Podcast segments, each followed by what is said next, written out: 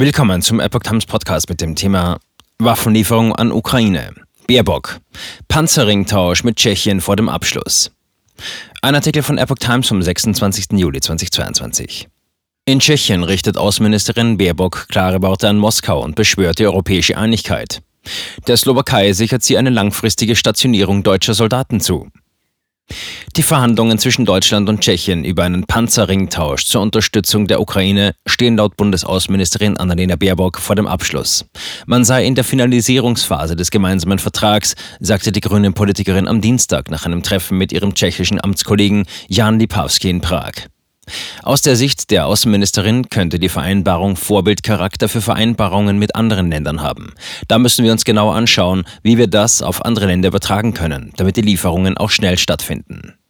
Der Slowakei sagte Baerbock bei einem anschließenden Besuch in der Hauptstadt Bratislava eine langfristige Stationierung deutscher Soldaten und Flugabwehrraketen zum Schutz vor einer russischen Bedrohung zu. Die Patriots werden so lange bleiben, bis ihr sie hier vor Ort braucht, sagte sie am Dienstag nach einem Gespräch mit ihrem Amtskollegen Ivan Korczok. Das ist keine Eintagsfliege, sondern das ist gelebte Solidarität. Wir sind zusammen auch bei dieser Sicherheitsfrage. Patriot-Flugabwehrsysteme und etwa 300 Bundeswehrsoldaten waren nach Beginn des Ukraine-Kriegs ab Mitte März in der Slowakei stationiert worden. Zudem schickte die Bundeswehr im April weitere rund 300 Soldaten in einem multinationalen Gefechtsverband in das an die Ukraine grenzende Land. Baerbock sagte, derzeit seien 640 Soldaten dort stationiert. Besonders stark bedroht. Die östlichen NATO-Bündnispartner fühlen sich von Russland besonders stark bedroht. Die Slowakei hat zwar keine Grenze zu Russland, aber eine mehr als 100 Kilometer lange Grenze zur Ukraine. Baerbock und Korczuk sagten auch, dass die Verteidigungsministerien beider Länder über weitere Waffenlieferungen in die Ukraine im Zuge eines Ringtauschs verhandeln würden.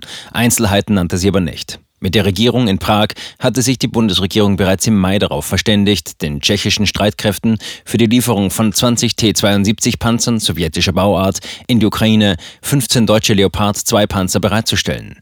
Die Verhandlungen über die Details laufen aber noch. Baerbock sagte, die Panzer sollten aus Industriebeständen geliefert werden. Die Idee des Ringtauschs entstand kurz nach Beginn des Ukraine-Kriegs. Ziel war es eigentlich, die Ukraine möglichst schnell mit schweren Waffen zu versorgen. Verhandelt wurde mit Polen, Slowenien, der Slowakei, Tschechien und Griechenland.